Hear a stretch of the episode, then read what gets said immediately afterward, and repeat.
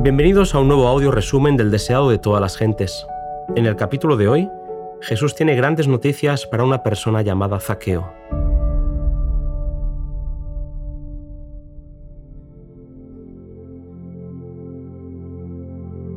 En camino a Jerusalén, Jesús paseaba por la hermosa ciudad de Jericó.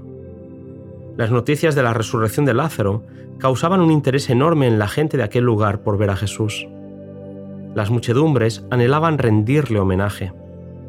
Era una ciudad en la que vivían un gran número de sacerdotes, pero también había allí oficiales y soldados, así como extranjeros de diferentes regiones y muchos publicanos.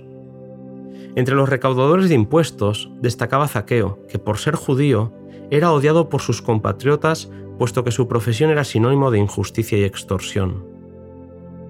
Zaqueo había oído hablar de Jesús y en él se había despertado un anhelo de vivir una vida mejor.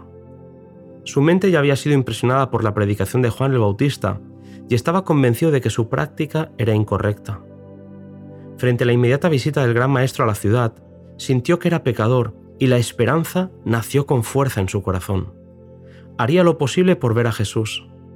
El jefe de los publicanos anhelaba mirar el rostro de aquel cuyas palabras habían hecho nacer un nuevo impulso en su corazón. Zaqueo era un hombre de poca estatura, y las calles de Jericó estaban llenas de personas que le impedirían ver a Jesús. El rico recaudador de impuestos no tuvo problemas en trepar a un frondoso sicómoro que extendía sus ramas sobre el camino para poder cumplir su objetivo. De repente, entre los gritos de la multitud, el grupo se detuvo, y uno cuya mirada parecía leer el alma miró hacia arriba. Paralizado, Zaqueo oyó las palabras, Zaqueo, date prisa, baja, porque hoy es necesario que yo me quede en tu casa.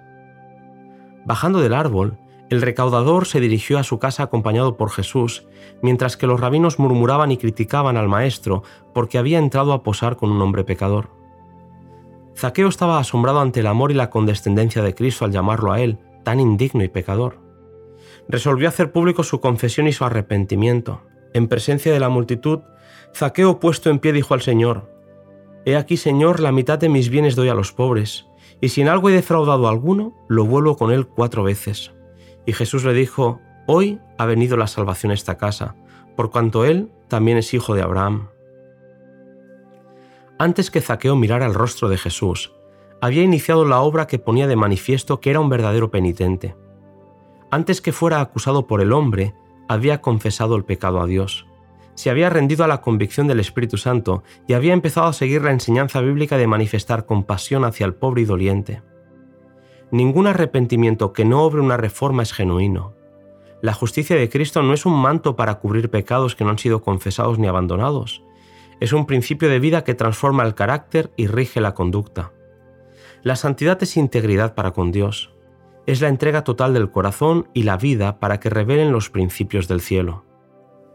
En sus negocios, el cristiano ha de representar delante del mundo al Señor. En toda transacción ha de dejar manifiesto que Dios es su Maestro. Los que profesan seguir a Cristo y comercian de un modo injusto dan un testimonio falso contra el carácter de un Dios santo, justo y misericordioso. Toda alma convertida querrá, como Zaqueo, señalar la entrada de Cristo en su corazón mediante el abandono de las prácticas injustas que caracterizaban su vida a semejanza del príncipe de los publicanos, dará prueba de su sinceridad haciendo restitución. Si hemos perjudicado a otros en cualquier transacción comercial injusta, si nos hemos extralimitado en el comercio defraudado a algún hombre, aun dentro del marco de la ley, deberíamos confesar nuestro agravio y hacer restitución en la medida de lo posible. Es justo que devolvamos no solamente lo que hemos tomado, sino todo lo que se habría ganado con ello si se lo hubiese usado correcta y sabiamente durante el tiempo que haya estado en nuestro poder. Hoy ha venido la salvación a esta casa, le dijo el Salvador a Zaqueo. Toda su familia fue bendecida. Los que habían sido expulsados de la sinagoga acogían bajo su propio techo al Divino Maestro y oían las palabras de vida. Cuando Cristo es recibido como Salvador personal, la salvación llega al alma. Precioso capítulo el que acabamos de escuchar. Nos volvemos a encontrar en el audio siguiente con el título de La fiesta en casa de Simón.